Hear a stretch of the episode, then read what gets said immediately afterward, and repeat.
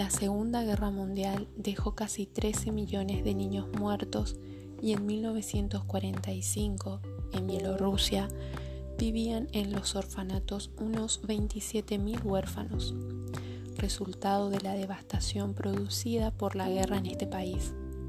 A fines de los 80, la premio Nobel Svetlana Alexievich entrevistó a aquellos huérfanos. Esta obra maestra, últimos testigos, constituye un relato personal y conmovedor del conflicto en Bielorrusia, una historia en la que la propia autora no interviene más allá del prólogo. Son sus protagonistas los que hablan y conforman con sus palabras una especie de memoria de la guerra.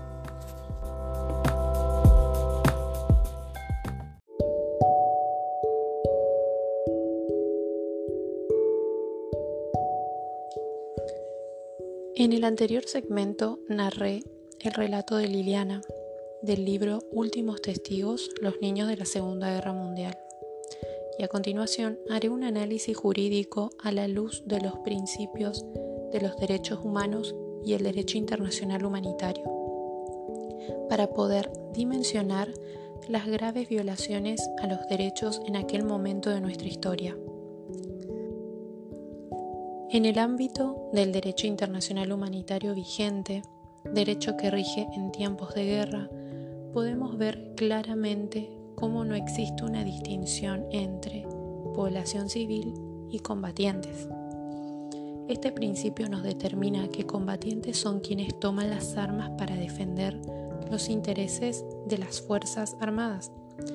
Al ser combatiente es legítimo lesionar o incluso matar al enemigo, pero respecto de la población civil, que es toda aquella que no es combatiente, no son legítimas las agresiones hacia ellos.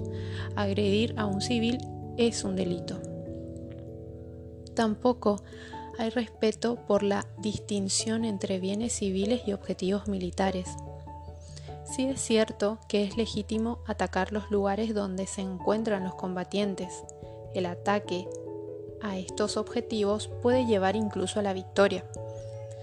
En cambio, los bienes civiles son lugares protegidos por el derecho internacional humanitario, los que de ninguna manera pueden ser blancos de ataque, como ser las escuelas, los hospitales, las residencias en general de la población civil.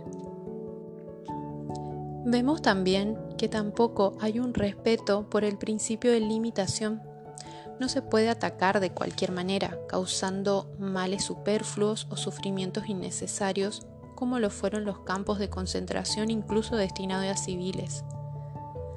Respecto del principio de precaución, que establece cuando se está preparando un objetivo militar, se debe determinar todas las medidas de precaución para que puedan cumplir con las reglas del derecho internacional humanitario y que no resulten perjudicados los civiles.